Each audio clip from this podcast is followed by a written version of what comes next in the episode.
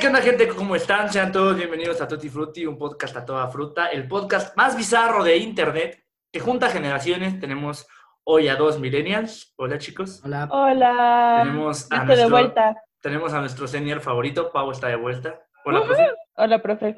profe. Hola a todos, ¿cómo están?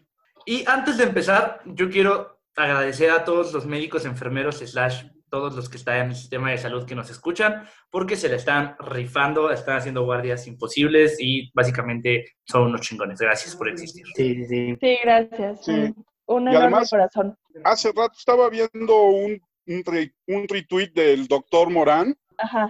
sobre alguien que él conoce que tiene síntomas, pero la, el gobierno de la Ciudad de México ya le mandó su kit de sobrevivencia y de estarse midiendo, lo cual también habla bien de Claudia Sheinbaum o de por lo menos el sistema de salud de la Ciudad de México. Sí, sí lo vi, que hasta su despensita con galletas Marías le mandaron, ¿no? Sí, Y yo es tu también- bolsita de Kellogg, ¿no? Sí, sí, sí. La neta está, está muy chido. También tenemos la otra parte. Yo acabo de ver el video de cómo sufre Miguel Herrera su cuarentena tragando cortes de brontosaurio. O sea, literal, son, son como de este vuelo. La gente no no lo está viendo, pero son como 3 centímetros hacia arriba. Pues es que es complicado, ¿no? Es, es complicado querer o pensar que todos podemos estar por lo mismo, pero sí algo que hay que, así como se nos encargamos de hacer ah, un alarde cuando hacen las cosas mal, creo que esta medida que está haciendo el gobierno de la Ciudad de México es de aplaudirse. Eh, espero nunca eh, encontrar de, ahora sí que de mis seres o de mi círculo más cercano, que le llegue a pasar esto, pero eso es algo que hay que aplaudirse, hay que reconocer lo que lo están haciendo bien y pues bueno, sí es, sí es de alabarse lo que están haciendo todos los médicos.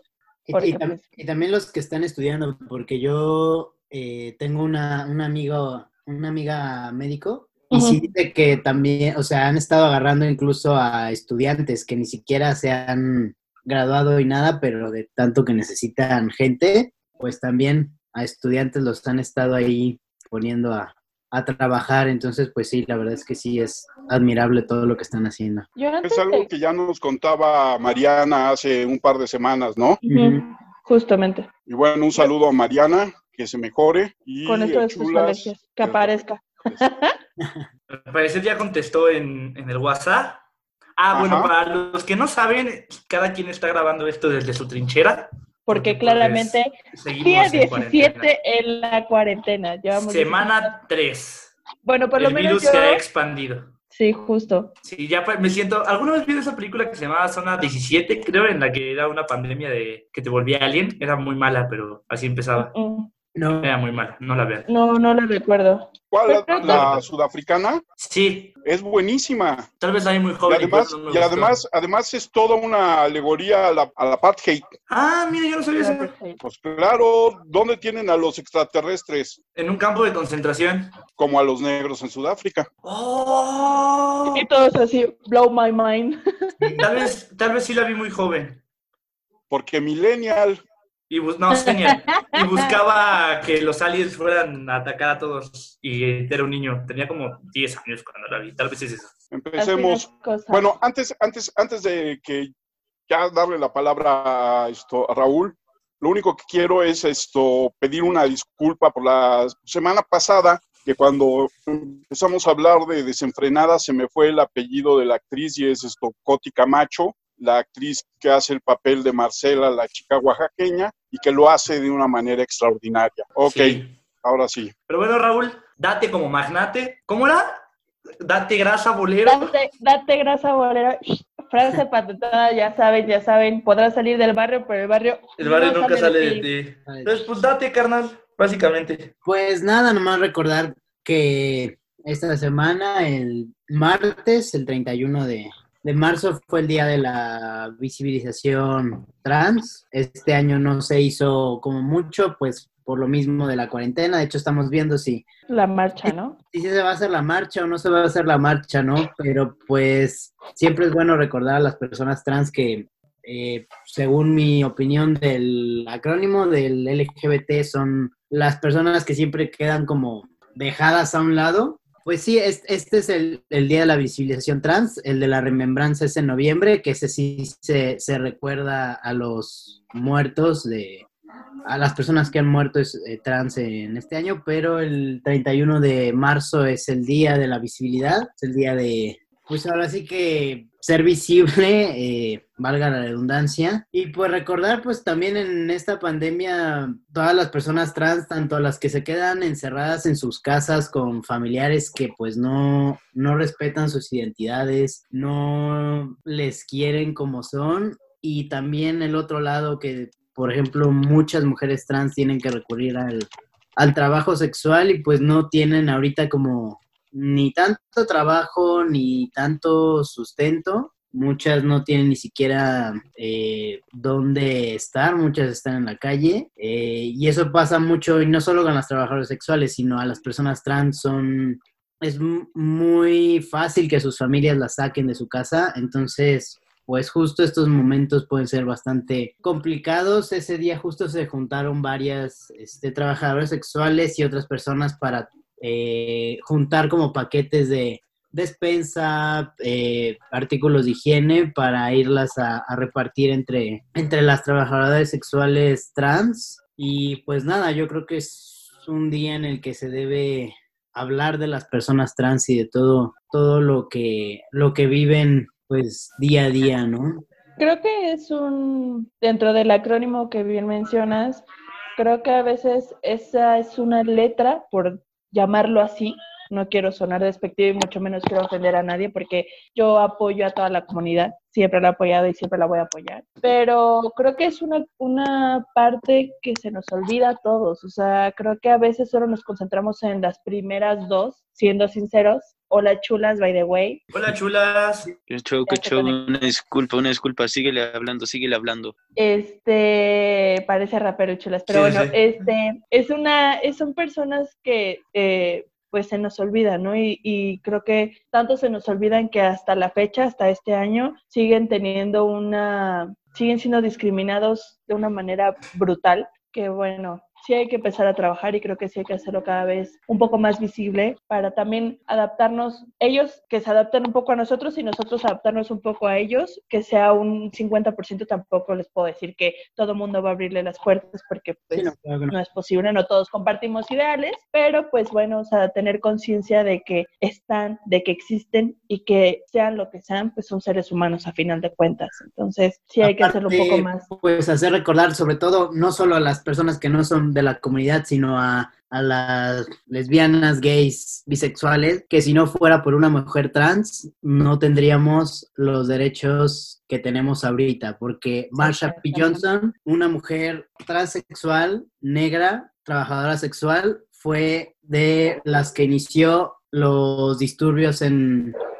en Stonewall, en Nueva York, y fue lo que inició el movimiento de liberación de las personas LGBT. Entonces, pues sí, si no hubiera sido por una mujer trans, no se tendrían los derechos que se tienen hasta ahorita para, el resto de la comunidad. De hecho, si pueden ver el, no me acuerdo exactamente el nombre, pero hay un documental en Netflix, creo que es como La vida y muerte de Marsha Johnson. Es un documental que habla tanto de su vida como tratando de justicia porque su muerte, dije, eh, la policía dijo que era un suicidio, pero todas las personas cercanas a ellas a ella eh, dicen que no es posible, que fue asesinada. Entonces, pues si lo pueden ver, creo que se llama La, la vida y muerte de Marsha P. Johnson está, está muy, muy bueno y te das cuenta de cómo no, no hemos avanzado tanto, o sea, sí se habla de cómo, pues, para la, la, comunidad LGBT, que es de la clase media alta, pues sí, ya está el matrimonio igualitario, ya están todas esas cosas, pero, pues, por ejemplo, para las personas trans, pues tampoco es tan importante casarse si en México es el segundo país donde más se matan a personas trans, ¿no? Entonces, pues ese, ese documental está, está muy bueno y para ver cómo, cómo fue el inicio de este movimiento LGBT y cómo fueron las personas trans las que con todo este, antes de cualquier otra otra letra, por así decirlo, de ¿De qué año estamos hablando de este inicio? Stonewall fue en 1969, porque el año pasado fueron 50 años de los disturbios de, de Stonewall. ese, sin mal no recuerdo, fue 28 de junio. Por eso todas las marchas son, son en junio. Y fue en el 69 cuando empezó todo, todo esto. el, el, el disturbio de Stonewall fue, Stonewall es un, bueno, creo que sigue siendo un bar en Nueva York, o por lo menos en ese momento este, era un bar donde se, se reunía toda la comunidad LGBT. Y pues en esos tiempos llegaban a haber este, redadas de policías que llevaban a la cárcel porque pues era ilegal ser gay, era ilegal ser trans, travesti y todo eso pero ese día que hubo esta, esta redada, un grupo de mujeres trans dijeron hasta aquí, basta, y empezaron a aventar. Justo se habla de este, de eh, el lanzamiento de un ladrillo por Marsha P. Johnson y empezaron a quemar patrullas, empezaron a hacer disturbios ahí porque dijeron no nos van a llevar a la cárcel, no vamos a, a dejar ya que nos, este, nos traten así y fue en junio de 1969 cuando empezó todo este movimiento. Les vamos a dejar el documental que Raúl platica en los show notes que pueden encontrar en el WordPress en nuestra bonita página, en nuestro bonito blog, para que vayan y lo chequen. Y yo no sabía todo eso. O sea, sí sabía que, por ejemplo, aquí en México habían sido súper, súper discriminados. Saben que ni somos machistas aquí en el país. No, hombre. O sea, somos un país bien incluyente y bien bonito. Ya, ya lo busqué y sí se llama La muerte y vida de Marsha P. Johnson. Okay. ¿Está en Netflix? Y está en Netflix. Ah, sí. vale, la voy a ver. Bueno, Pau, tú también nos ibas a contar algo que pasó esta semana importantón. Así que date como magnate tú también. Pues mira, no es como que haya pasado esta semana, más bien es algo que está pasando hoy para toda la gente que nos escucha. Esto es el día 2 de abril del 2020 y hoy, jueves 2 de abril, pues bueno, es el día de la concienciación. No sé si está bien dicho. Concientización, ¿no? Concientización. Concientización, ¿no? sí, abuelo. Es que lo leí y me sonó un poco mal, pero bueno, es el día de la concientización sobre el espectro autismo, que bueno, es una, ¿cómo llamarlo? Pues es un trastorno. Sí, justo, Sí, justo. más bien. Es que así todos los comentarios que estaba leyendo era así como, bueno, ya sabes, ¿no? Como somos de, a veces tratamos de explicarlo de cierta manera, pero uno no sale. Justo es un trastorno que, pues bueno, el día de hoy es para hacerlo un poco más eh, igual que de los trans, hacerlo más visible y hacer que las personas hagamos un poco más de, pongamos un poco más de nuestra parte para hacerles, hacerles un mundo más sencillo, más fácil para ellos, porque pues bueno, la situación con ellos es que se concentran como mucho en, en ese tipo de cosas. Por ejemplo, una de las características que tienen ellos es que no señalan. O sea, nosotros tendemos a decir como, eso me gusta y con el dedo lo señalamos, ellos no. Ellos, por ejemplo, no entienden del sarcasmo, de la ironía. Para ellos son cosas directas. O sea, no puedes hacerles chistes de doble sentido, eh, porque no tienden, o sea, no lo razonan como que es algo broma. O sea, tienes que como explicarle y aunque se lo expliques de cierta manera, pues no les causa Ay. como la misma gracia que tengamos a todos, ¿no? Incluso Tampoco- las interacciones humanas también Sí. no No tienen mucho son contacto iguales. visual con las personas, este, Les cuesta los sonidos relacionarse. Los, sienten, los sonidos los sienten muy, ahora sí que como a, la, a flor de piel. Por ejemplo, cuando son niños, porque este, este espectro autismo se desarrolla en los primeros tres años de vida. Entonces, cuando los papás empiezan a notar ciertas eh, características, pues es bueno, por ejemplo, también no es como, por, suponiendo que una niña no tiene una muñeca, no le no juega a darle de comer o no o los niños no juegan con los cochecitos se le llama ausencia de juego simbólico no tienden a tener ese tipo de de, de- ajá, Imaginación. de juego. pues también evitan el contacto físico es algo que no les gusta como que invadan mucho su, su espacio y hablando de esto del autismo no sé justo aprovechando que estamos en cuarentena y que Raúl ya eh, nos compartió una buena película para ver también está la serie de The Good Doctor, no sé si la han visto, que es muy buena. Sí, que sale el chavito de Bates Motel, de Ah, Charles sí. la fábrica de chocolate, de Agus Rush. Gran actor. Exactamente.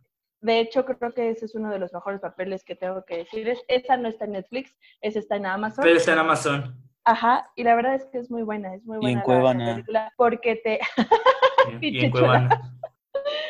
Porque pues bueno, nos da un poco de el reflejo de lo que ellos viven. Para ellos su mente va al mil por hora y tienden a guardarse cosas que a nosotros a simple vista nos puede parecer algo tan insignificante que al final de cuentas, pues en la serie a él le ayuda para resolver casos y pues prácticamente también nos da el reflejo de lo que tiene que luchar el día con día con las personas que a veces somos muy intolerantes y no tenemos paciencia para, para ello. Pasa mucho en, en esto del trastorno eh, de autismo, trastorno autista, que a las mujeres es mucho más complicado que se les.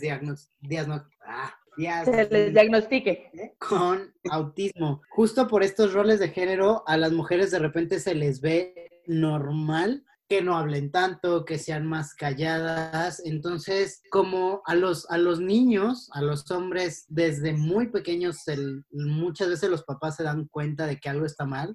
En las niñas, en las mujeres, no es tan común que se, que se den cuenta, porque por estos roles de género, a las mujeres es mucho más difícil que se les note algo raro, porque es muy normal que la mujer sea más callada sea más este, reservada, no sé qué. Entonces hay muchas mujeres que hasta su edad adulta han encontrado médicos que les dicen, no, es que tú tienes autismo no, no es otra cosa, no sé qué. Entonces también está esta cosa de que hay que empezar a ver esto de la medicina no solo como para los hombres, sino ver las diferencias que hay entre las dos, este, los dos cerebros, entre las personas, para poder diagnosticar mucho más fácil el, el, autismo. Y también otra cosa rápido es que también se puede confundir un poco con, con la ansiedad. Porque de hecho, por ejemplo, yo tenía como esta cosa de, leía sobre el autismo y decía, creo que tengo eso, hasta que estuve con mi psicóloga y me dijo, no, tú no, no tienes autismo, pero es tu ansiedad. Y es, son muy parecidas las maneras de lidiar con la ansiedad como lidian las personas con, con autismo. Por ejemplo, algo muy simple, por ejemplo, los juguetitos que existen como los cubitos, tienen cositas, o así, que están hechos para personas autistas, para personas con ansiedad, también les funcionan porque las maneras de lidiar con el mundo exterior también son parecidas a cómo lidian las personas que tenemos ansiedad. Ansiedad, cierto. Y en ese sentido, lo que es preocupante es que de acuerdo con algunos estudios que se han hecho en México, uno de cada 115 niños son autistas de acuerdo a 2019, porque en 2017 era uno de cada 112. Entonces, aunque es pequeño el aumento, pero va en aumento. Yo, yo por lo que sé, aparte es que hay como grados de autismo, ¿no? Justamente hoy que estábamos haciendo eso, me llamó mucho la atención que Caudillos, este equipo de fútbol americano de la FAM de Chihuahua, o la Chihuahua, este, tenía, tiene un jugador que tiene cierto grado de autismo, me parece que es el receptor, el wide receiver, receiver, el wide receiver de, del equipo, el ala abierta, perdón porque no me lo sé en español. Ay, ya, eh, mamón. Y, este, y justamente le estaban haciendo una entrevista en la cual me gustó mucho, estaba su mamá, estaba su hermano y estaba él, y estaban platicando pues, cómo había sido crecer y cómo se integró al, al, mundo del deporte y lo complicado que fue para él. Y la verdad es que el vato es bastante bueno. Hace unas semanas, la última semana de la FAM, de hecho, rompió el récord de yardas que llevaban hasta la, ¿qué fue, Chulas? ¿Cuarta fecha? Quinta. Bueno, se estaba jugando la quinta, según yo. Exactamente, tienes toda la razón. Entonces, pues la verdad es que yo tengo también un primo autista y es un genio. O sea, a nivel, a los ocho años le preguntó a mi tío cuál era, cómo caía más rápido una bala. O sea, cómo iba más rápido una bala así de subida o de bajada. Y yo así de, dude, vamos a jugar Xbox. Entonces sí, también tenemos pues, ese bonito video del niño autista que sube en un helicóptero y baja y pinta la ciudad. Son unos genios, yo los admiro mucho, la verdad. Sí, y hay, hay varios niveles. También está, por ejemplo, las personas que tienen síndrome de Asperger, que es un, un este, pues una parte del, del espectro autista. Hay autistas que te dice que son como altamente funcionales, que podría decirse que ni si, no se les nota. Nota. Porque pueden como eh, han desarrollado esta manera de poder copiar lo que hace la gente y saber cómo se, Comporta. relaciona la gente para que no se note, digamos, que tienen algo como distinto. Entonces hay un espectro muy, muy amplio de lo que puede ser las personas autistas, porque normalmente se cree que son estas personas que están como súper cerradas, que no se abren o no sé qué, pero hay gente que puede estar así, ni siquiera te das cuenta, pero tienen un grado de, autismo. Entonces también hay que tener en cuenta eso, de que hay muchos grados de... De hecho, en, ahorita que es la cuarentena y he tenido la oportunidad de, estar viendo Disney Channel y todo este tipo de cosas, justamente Disney Channel y National Geographic han sacado una caricatura eh, justo para como a los más pequeños, o sea, a los niños, entiendan un poco más la situación, porque hay veces que, que como niño no sabes cómo tratar, ¿no? Y tendemos a saber... Y como adulto no sabes explicarle a un niño cómo integrarlo. Exacto, porque tenemos la, la, la, cuestión de cuando algo es diferente, cuando algo es raro, cuando algo no nos... Apártalo. lo hacemos menos, tendemos, a, tendemos eso a hacerlo menos y les puedo decir que a mí me tocó eh, un caso en la secundaria que mi compañero él no tiene autismo, tiene Asperger, pero pues era el, aparte cuando eres niño, puta, te encanta joderle la vida al más débil para hacerte sentir el más poderoso y la verdad es que... Exacto, entonces esta caricatura la verdad es que se ve muy linda, no sé cuándo se estrena, creo que se estrenaba hoy, no, perdónenme, se estrena hoy justo por esta cuestión del día. Ay, el, el, mundo con LOL o algo así. Y de hecho, ah. sacaron, sacaron, como una propaganda donde está una, es una familia el mamá, el papá y el hijo, y ellos te dicen como derribando mitos para que pues aprendas a, que no todo lo que te dicen o todo lo que te cuentan, como lo de que las vacunas, y vacunas a tus hijos, pues pueden desarrollar este trastorno. Entonces, justo esa campaña fue lo que me llamó la atención porque eso se llama así, derribando mitos, y está, está bueno. No es por hacer menos a Disney, porque nada, para nada, pero Plaza Sésamo me parece que hace como año, año y medio presentaron a su primer moped autista. Justo lo estaba yo buscando en este momento. ¿Ves? Sí, sí. Y es Julia, se llama, personaje autista, sí, el año pasado lo sacaron. Pues es que eso está padre y es lo que podemos, lo que les comentaba semanas atrás, creo que son las generaciones que están eh, abajo de nosotros los que tenemos que también empezar. Si nosotros tenemos que cambiar, ellos ya deben de empezar, ya deben de tener como ese chip integrado, de saber cómo, exacto, cómo, cómo saber tratar, independientemente de cualquier situación, pues recargarle que son humanos más que nada, ¿no? Cualquier persona, tratarlo con cierta con cierto respeto, con cierta decencia y sobre todo adaptarte a cómo es la interacción con ellos, aprender que ellos no, no interactúan al igual que tú. Y para la generación boomer, de repente, pues era mucho más sencillo mantenernos en el bullying o verlos como ganadores del Oscar, ¿no? Como Austin Hoffman en Rain Man, que era una cosa extraña, ¿no? Y todo el mundo decía, ¿por qué le dieron el Oscar si no actúa cuando el papel era precisamente mantenerse en un nivel muy bajo de la actuación, ¿no?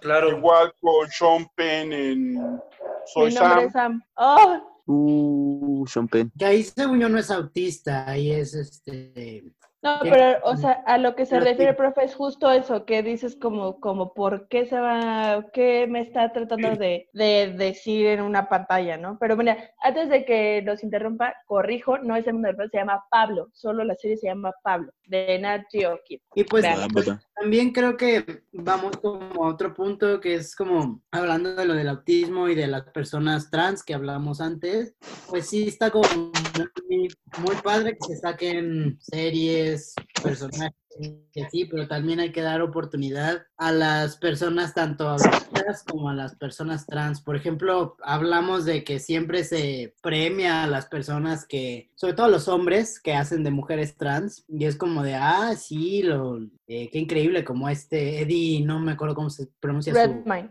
Redmine, que hizo de... La chica danesa la chica danesa, la chica danesa. como el Oscar, lo que sea, pero creo que también es importante que se les den eh, espacios a las personas trans, a las personas autistas, a las personas de color, a todas estas personas, de poder contar sus historias y de poder interpretarlas. ser ellas mismas quienes interpretan estos, estos personajes.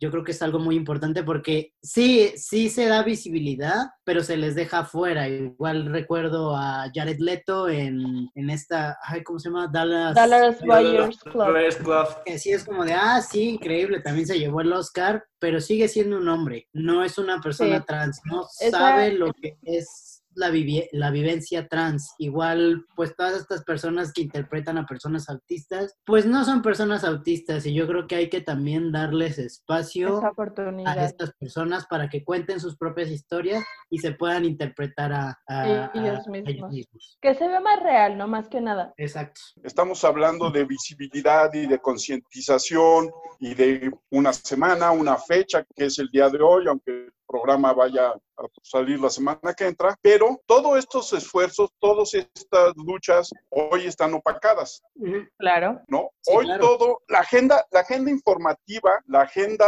de todo tipo está con el coronavirus. Es Ya. el pan de cada día. El pan de cada día, y hace seis semanas cuando empezamos, que decíamos hay que cuidarse, no es, eh, no es una pandemia como la quieren hacer ver. El Son los problema chinos. sigue siendo sin ser tan fuerte, pero las consecuencias y las acciones en las que vivimos hoy la han agrandado de una manera que no tenemos ojos para otra cosa. que no sea el coronavirus. Claro. hay mucho pánico. ¿no? O sea, yo he visto mucho, a lo mejor, bueno, no sí pánico, tanto, bueno, es que creo que hay una pequeña y muy delgada línea que divide histeria y pánico de responsabilidad, ¿no? Es que Las calles se ven vacías. Yo realmente no estoy preocupado por la pandemia. Yo está muy de la chingada, pero a mí me preocupa el post-pandemia. A mí me preocupa cómo va a estar la economía. Tanta gente va a perder empleo. Pérdidas de empleo significa eh, inseguridad en muchos sentidos, significa muchas cosas. Creo que a mí lo que más me preocupa es la caída de la economía y yo sé que lo platicábamos ahorita vía WhatsApp esto tiene que evolucionar. Entonces creo que viéndolo desde un lado muy bonito y muy poético, sí podemos renacer desde las cenizas como Folks, el Fénix de Dumbledore, pero también nos podemos ir, nos podemos ir a la chingada. Sí podemos, a lo mejor sí es uno, se hace un nuevo modelo económico y crecemos, o a lo mejor no. Tristemente somos un país tercermundista. A mí me preocupa mucho ver a Ecuador, todo lo que está pasando en Ecuador, que hasta ayer las noticias decidieron darle cabida, pero mucha gente lo hizo desde antes vía redes sociales, que con los números que manejan, que son 60 muertos, ya hay cadáveres en la calle, lo cual genera todavía más enfermedades, genera muchas más pestes. No sé, yo sí estoy preocupado por el post del mundo. Pues justamente sobre todo en lo económico y en los sistemas de salud, que, bueno, por ejemplo, salió la nota del país que desde el paro, 900 mil empleos en España ya se habían perdido. O sea, y eso te habla de que justamente, y sonará muy ridículo, pero hasta Luisito Comunica te dice, no se está circulando el dinero. Y una cosa que les va a suceder a los norteamericanos, que va a suceder en México, que es hoy en día uno de los problemas más graves está en los trabajadores del campo, que no hay para ir a recolectar las cosechas de primavera y de verano. Y eso va a ser una carestía de productos, una alza de precios y una vez más pegamos en la economía, como decía Jorge. Y no es un asunto de que si vamos a, re- a renacer de las cenizas, porque, porque yo creo que la resiliencia humana siempre te lleva a crear nuevas condiciones de vida. Es cuánto tiempo nos va a llevar reconstruir lo que teníamos hace un mes. Pues yo no creo tanto en, en reconstruir como tal. Yo más bien, no sé si, si es por lo mismo de la cuarentena y todo esto, pero yo sí siento que aquí esto fue un punto de quiebre que aparte nos quebró a todos y de muy perra mala forma, así nefasta, porque pues obviamente demostró la fragilidad de la que están todos los sistemas económicos, públicos, de salud, en todas, eh, todos los países. Ya ni siquiera me voy a tomar la delicadeza o la molestia de decir primermundistas en vías del desarrollo y la chingada y media para decir las clases sociales que hay en el, a nivel mundial, porque te das cuenta que todo mundo nunca supo cómo manejar una crisis como la que estamos viviendo en este momento. Entonces, siento yo que en este preciso momento ya no hay vuelta atrás, o sea, ya no podemos reconstruir porque nos dimos cuenta que lo que estaba construido no sirvió para algo tan pequeño como pudo haber sido una enfermedad que pudo haber sido controlada y pudo haber sido parada de cierta forma, porque entonces demostramos que llegó la era del Internet, todos los avances científicos y todo esto, y no pudimos controlar una pandemia nuevamente. O sea, demostramos que pudimos volver la peste negra, la viruela, no hablemos de aquí de México el sarampión, o sea, son cosas que nos queda claro que lo que habíamos construido funcionó, en su momento funcionó, pero ahorita no podemos reconstruirnos por lo, porque ahora ya no va a ser lo mismo, ahora vamos a tener que manejar otras cosas para ahora partiendo en base con el coronavirus, poniéndolo en, en como punto de partida que todo esto se reconstruye a partir de lo que sucedió en este momento. O la También palabra, estamos- a lo mejor, la palabra correcta es reinventarse, ¿no? Sí, más bien. Y también estamos hablando, bueno, de modelos este, socioeconómicos y esto, pero piensen en mucho más pequeño, mucho más centralizado, las personas. ¿Cuántos suicidios va a haber en los encierros? ¿Cuánta gente está cayendo en depresión enferma porque mm, a lo mejor vive solo totalmente y su único contacto con el mundo y con alguien más era eh, salir a trabajar. El aislamiento está confirmado psicológicamente que hace un daño total. Hay un meme por ahí que dice, los introvertidos en este tiempo de aislamiento estamos muy bien. Y sí, para nosotros es muy normal vivir encerrados y no salir. Y ni, y ni tanto, o sea, de hecho yo veo el meme y es como de, o sea, sí, yo soy introvertido, no me gusta andar con mucha gente, pero me gusta salir al cine, me gusta salir a caminar, me gusta salir a comer aunque sea yo solo. O sea, no es como así de, ay, todos los introvertidos estamos muy bien. La verdad es que yo ahorita que me tuve que regresar a mi casa porque tengo que arreglar algunas cosas aquí en la ciudad, pues no está chido estar aquí adentro yo solito. Solito, sí. Y es que justamente, a ver, Chairo, o sea, eso es también un tema psicológico, pero ve los problemas que son un tanto lógicos, sobre todo para cierto sector de la población que vive al día, pues mañana pones tú, si yo tengo un puesto de tacos, hoy no va nada de gente, mañana no como. O sea, va a empezar muchos más problemas de cierta manera más sencillos de razonar, pero que de igual manera terminan afectando igual o peor. No, y aparte era, era lo que le comentaba, bueno, no sé si ya lo comenté aquí o, o ya, ve, ya no sé ni a quién le Fue fuera estas del aire. cosas. O le escribo, pero yo, yo antes le decía, soy, soy fan de, de que no salía de mi casa, ahora era como, güey, o sea, si no salgo de mi casa no pasa absolutamente nada, o sea, güey, puedo estar en mi casa tirada el sillón, por ejemplo, los viernes que no vamos a la universidad y aventarme el sábado también, y de repente pues si había una reunión, una pedía, pues bueno, si quería iba y si no, pues no, ¿no? No pasaba absolutamente nada. Pero el simple hecho de decirte está prohibido, para mí sí jugó algo como un tipo, algo, no sé, como tipo placebo negativo, porque entonces a mí sí ahora me hace difícil quedarme en mi casa. Y no es como que diga, puta, quiero salir y hacer mil cosas en la calle, pero venga, o sea, estás acostumbrado a salir y tomar, eh, no sé... Quiero ver ardillas las- en Chapultepec robarse comida. Ajá, y ahorita, por ejemplo, me estaba, incluso a mí me estaba dando ansiedad a la hora de dormir, o sea, no podía, no podía dormir. Y la única solución que he encontrado ahorita, pues es justo hacer ejercicio que te cansa, te agotas y entonces llegas a la cama y te mueres y no sabes nada. Y eso pues tampoco es, es como tan, tan chido porque, o sea, yo también te puedo decir, sí, tengo ansiedad y también tengo un cuadro llamado, llamémoslo así, de depresión, Yo también. Pero, pues no está padre decir como, eso es algo que tenemos claro, o sea, cuando te dicen prohibido, como los papás, no hagas esto, vas y lo haces. Claro. Entonces, ahorita esa situación de decirte prohibido salir, pues lo hace muchísimo más complicado para las personas que, repito, tenemos un privilegio de podernos quedar en la casa, se nos hace difícil. A las personas que tienen que salir a trabajar, supongo que ha de ser como viceversa, de no manches, yo sí me quiero quedar, yo no quiero salir, pero no pueden. Entonces, es muy extraño, es muy, es un, muy raro. Venga.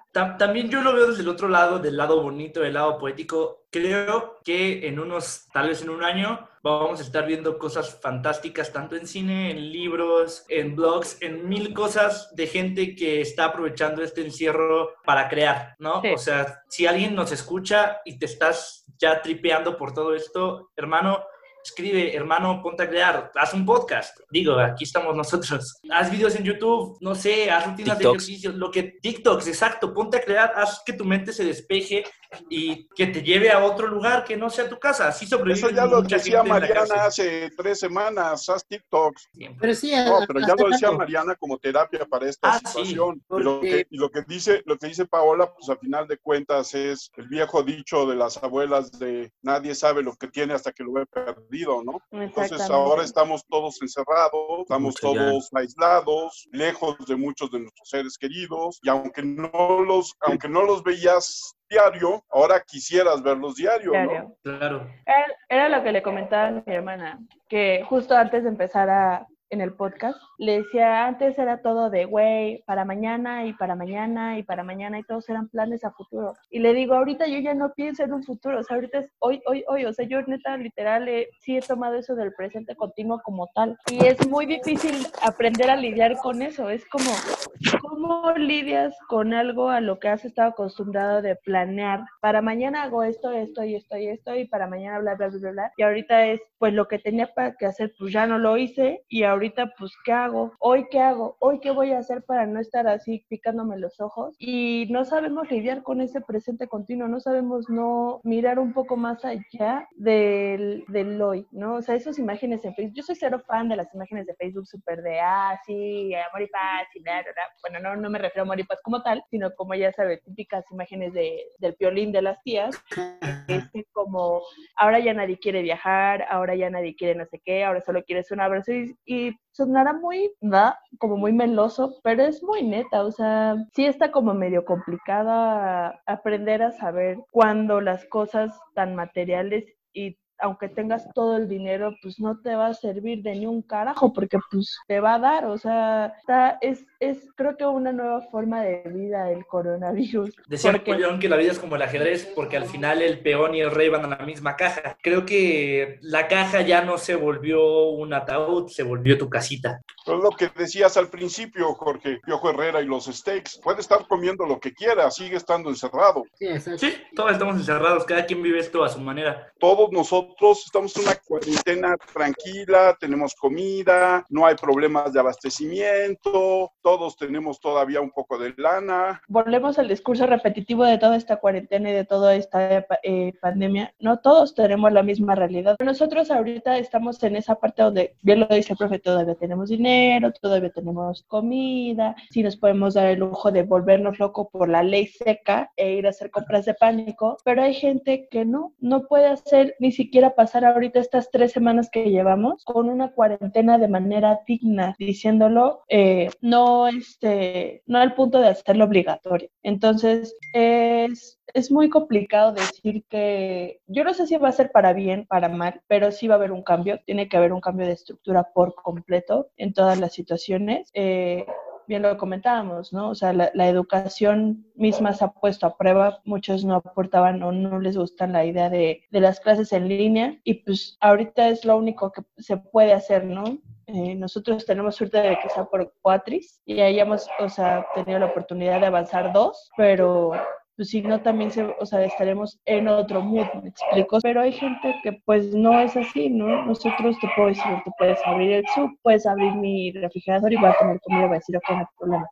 Y se me empieza a acabar y puedo decir, bueno, en cualquier momento pues puedo decir como, ah, ok, me falta tal cosa, puedo ir a comprarlo al súper porque tengo vales y tengo dinero o yo qué sé. Pero la gente que neta va a empezar a contar su dinero así a peso por peso y a lo que tiene que comprar para cubrir las necesidades básicas, esto se va a volver un caos.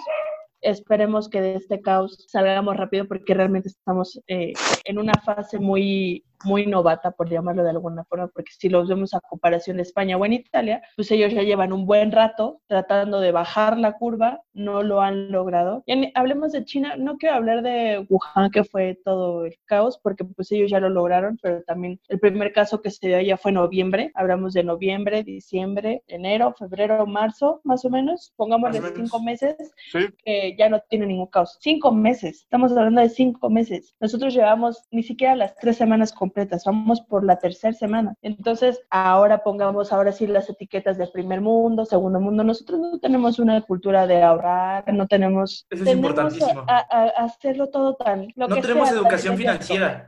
Entonces, pues de que nos vamos a volver locos en un punto, sí nos vamos a tener que medio ver qué pex está pasando, pues sí lo vamos a tener que hacer. O sea, no, no hay que, o sea, dejar a un lado lo que pasó China en su momento, porque China sí tuvo que estar en una cuarentena total, obligatoria y cero cero, cero sales ni siquiera para que te dé el aire. Y hablemos de España e Italia, que también están en ese punto, ¿no? Entonces nosotros no vamos, no vamos tan lejos, o sea, todas las personas que, que dicen que para el 30 de abril, pues ojalá, ojalá fuera así de fácil y así es sencillo decir, para tal día se acabó y órale, todos salgan y son libres y regresen a hacer lo que estaban haciendo, cuando no va a ser así, la realidad es otra, la situación es muy complicada y la situación es distinta, porque aparte, con una persona que se enferme, o sea, hagamos de cuenta que ya pasó todo esto, pero si una persona se enferma, esa persona cuántos puede contagiar, de cuántos contagios es responsable y esto otra vez se nos vuelve a ir de las manos y volvemos este a diagrama donde que estamos. viendo. A ver, una pregunta muy sencilla. El día primero de mayo sale el señor Gatel y dice se acabó. 2024. ya estamos libres del virus, ya bajamos la curva, salgan. La pregunta es, ¿ustedes van a salir con todas las ganas que tienen hoy, que están encerrados y van a abrazar a la gente con toda la confianza? ¿Le van a dar No. un beso a la gente con toda la confianza, como lo hacían hace dos meses? No, No, yo creo que eso es algo que se va a acabar. Yo creo que estamos, vamos a vivir una época en que no sé por cuánto tiempo, no sé, me parece que la guerra cristera, por ejemplo, la gente dejó de decir adiós porque era, eso me lo contó mi abuela que era de Tabasco. En el momento que fue la guerra cristera, la gente se empezó a despedir de otra forma, creo que se decían adiós, no se decían adiós por este pedo de la guerra cristera. Pero, Creo pero que- ¿sabes qué pasó ahí? Ese sí es un caso muy especial, Jorge, porque en Tabasco estaba Tomás Garrido Canaval. Y Tomás Garrido Canaval él era un radical de izquierda. Y él sí les prohibió a los tabasqueños decir adiós. Se tenían que despedir con cosas como hasta luego, camarada, buenas noches. Adiós, mi abuela decía adiós. Pero Tabasco era una excepción. Si tú hablas de la guerra cristera en los altos de Jalisco, en Guanajuato, la historia es diferente. Ahí mataban a los maestros, les cortaban las orejas por ser comunistas. La gente se levantaba con el canto que me cuide la Virgen Morena, que me cuide y me deje luchar. Eran dos visiones muy diferentes. México siempre ha sido muy diferente. sí, muy polarizado. Y en ese, en están ese muy sentido, polarizados, exacto. Más, más, allá, más allá de la guerra cristera, yo te digo, hace 11 años, ustedes estaban muy chavos, no se acuerdan. De hecho, la mayoría de nosotros no nos acordamos, pero ya no sabemos si fueron tres, dos, una semana lo que estuvimos fuera del aire todos, pero la gente ya se olvidó. Entonces, sí, ahorita dices, no, no voy a saludar de beso, no, no voy a abrazar, y van a pasar tres semanas donde vamos a mantener estas normas y vamos a regresar a lo mismo. Yo siento que en menos. tres semanas. En parte porque los seres humanos Ah, sí, necesitamos contacto con otro ser humano. Ah, sí, claro.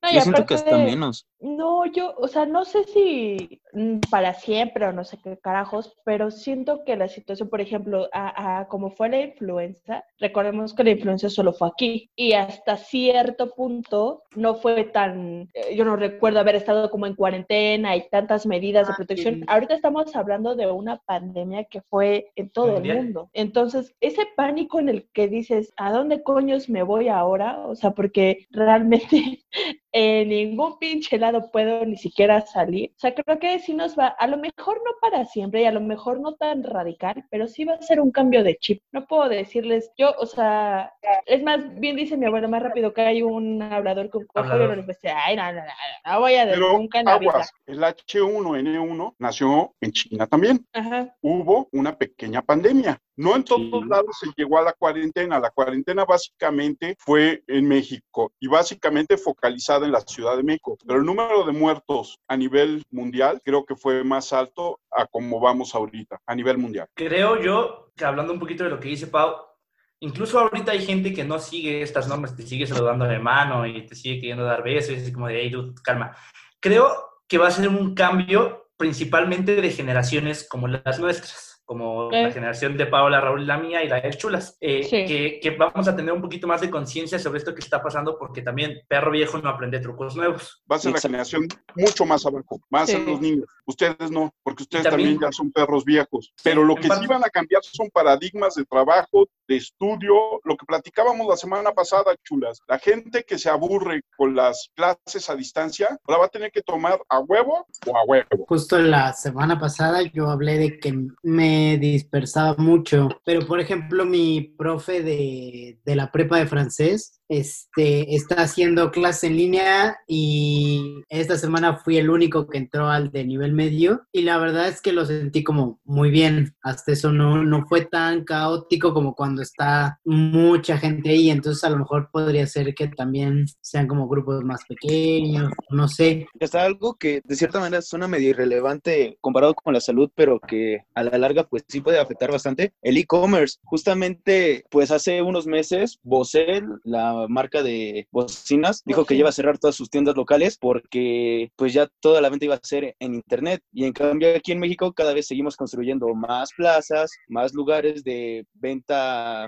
física. Siento que esto a la larga sí nos va a afectar bastante, tanto para bien como para mal, a justamente si no alcanzara potencias que ya básicamente la mayoría de sus ventas son en línea, pues creo que sí nos va a forzar a mínimo intentarlo. O sea, ya sea el súper o algo. Conozco personas que justamente antes les daba miedo pedir Rappi por, ay, es que la tarjeta, esto, el otro, por las viejas creencias. Ya ahorita ya van tres veces que las cuarentenas los ha obligado a pedir algo. O sea, siento que es un punto de vista no tan vital, pero que al final sí nos afecta de muchas maneras. No sé, o sea, yo creo que justo como decía el profe, para las generaciones más abajo puede que sí sea algo como más fácil de cambiar y así, pero por ejemplo yo, algo muy tonto, pero pues yo que estoy haciendo mis monitos de, de estambre, ahorita tuve que comprar en línea porque todo está cerrado y pues por ejemplo me salió a mí más caro y me es más complicado como hablar como de qué, qué estambre quiero, eh, ver bien los colores porque en las fotos no están tan chidos,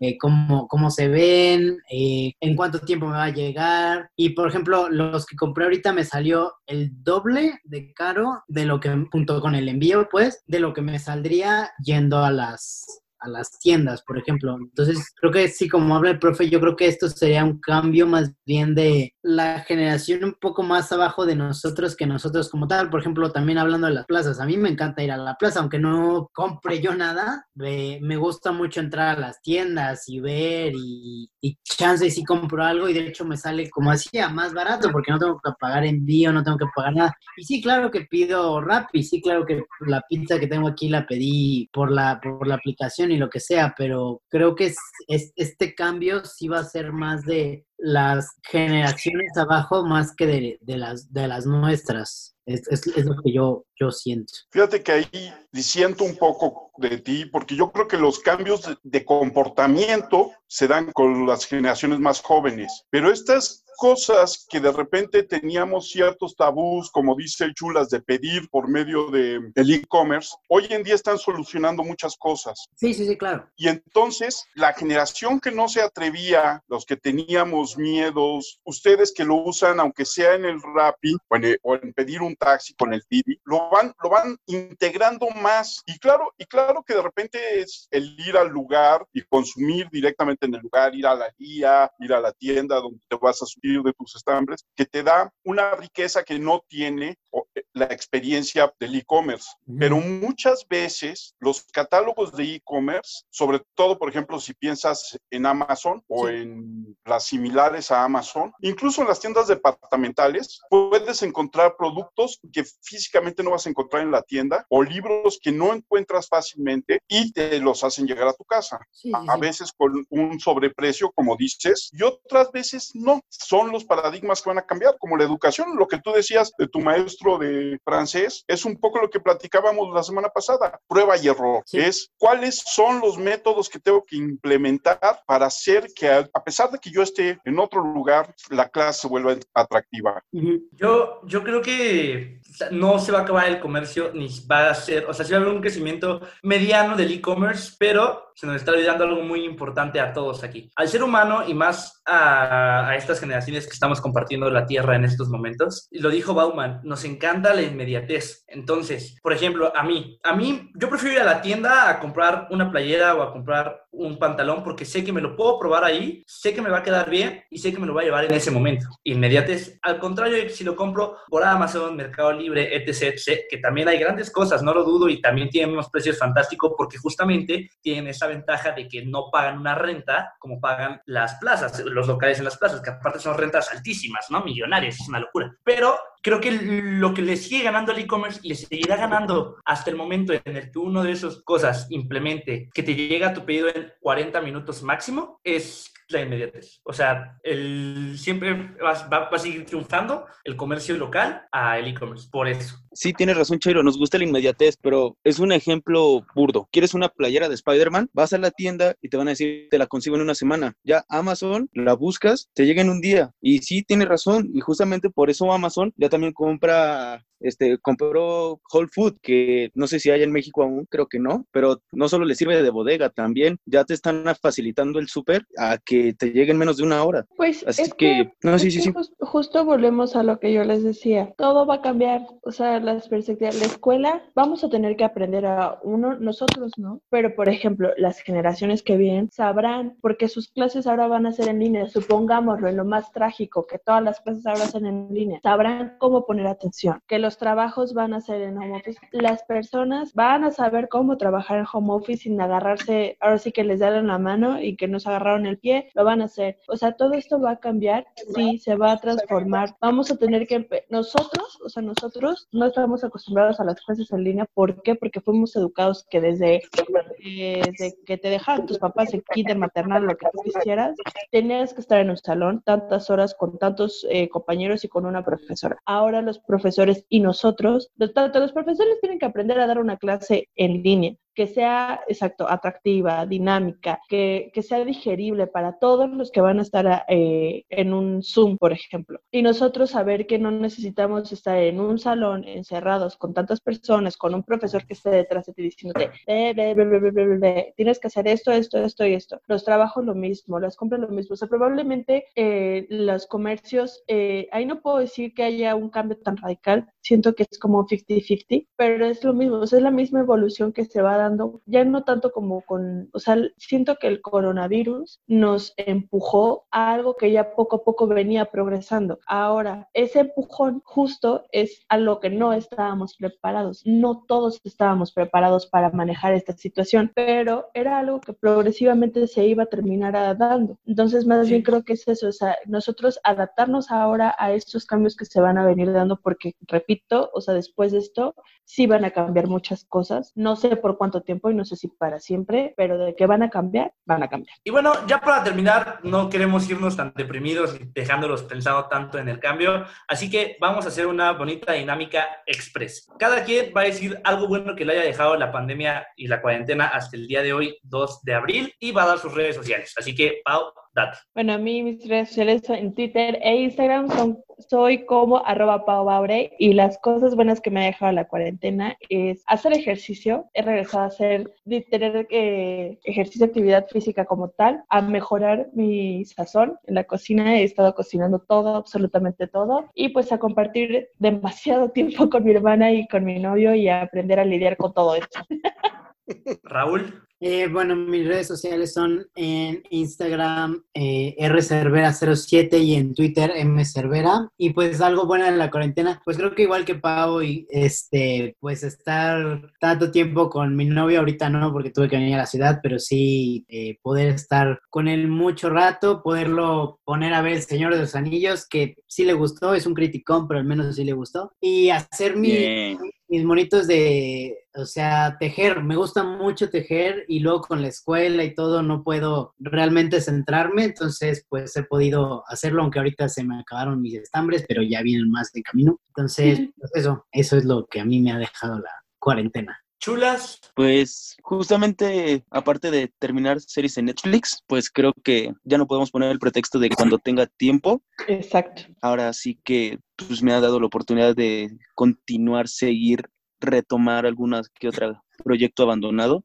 Y bueno, la neta, no hay tráfico ni gente que te moleste, así que de cierta manera sí hay calma. Profe. Ah, aguanta. Ah, perdón. HDZ Georgie, tanto en Instagram como en Twitter para los compas. Profe, tener un poquito de tiempo para libros y un poquito más de tiempo para internet. Como dice el Chulas, he recuperado algunos proyectos que tenía ahí olvidados y estoy creando algunas cosas que tenía que hacer ya. Y por otro lado, me pueden encontrar en Twitter como arroba cernícalo, Jorge. A mí la cuarentena me ha traído cosas bien chidas. Ya acabé dos libros que tenía ahí parados porque había decidido empezar otro.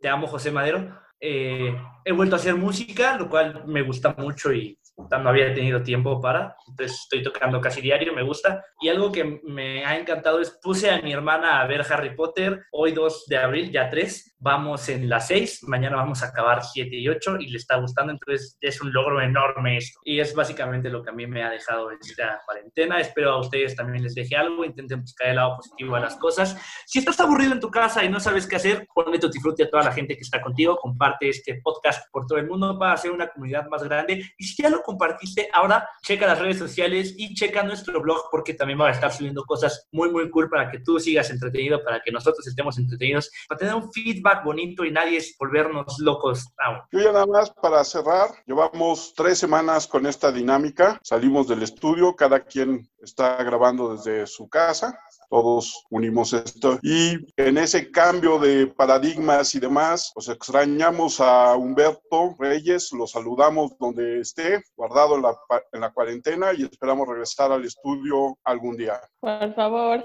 Los queremos mucho. Gracias por estarnos escuchando. Raúl, ¿ibas a decir algo? No, nada, casi me ahogo con, Ah, con andar tomando chela. no andes tomando alcohol. No, sí, pisten. Pues cuídense mucho, cuiden su salud, lávense las manitas, cuiden su salud mental. Feliz principal. cumpleaños, Eric. Feliz cumpleaños, Perrick, que nos estás escuchando. Un abrazo, hermano. Insisto, lávense sus manitas, no se toquen la cara. Si salen, salgan con tapabocas. Intenten no estar con adultos mayores que pueden ser grupo vulnerable. Los queremos mucho, los queremos bien, principalmente. Los queremos sanos, porque si no, luego nos escuchan. Cálmate, misada. Los queremos. Los quiero ver triunfar. Chairo, no eres gatel. Pinche misada de tres pesos. Qué triste que me hagan eso por ser una buena persona. No es cierto, pero sí. Tomen sus No precauciones. es cierto, nomás todo. cállate. Saludos a Mariana, Sí, También. Mariana. un abrazo a Eric. Eric, escribe algo para el blog. Y bueno, gracias por estar aquí una semana más. Nos vemos el próximo viernes o el día que salga esto. Esperemos todos sigamos bien. Bye. Bye, adiós.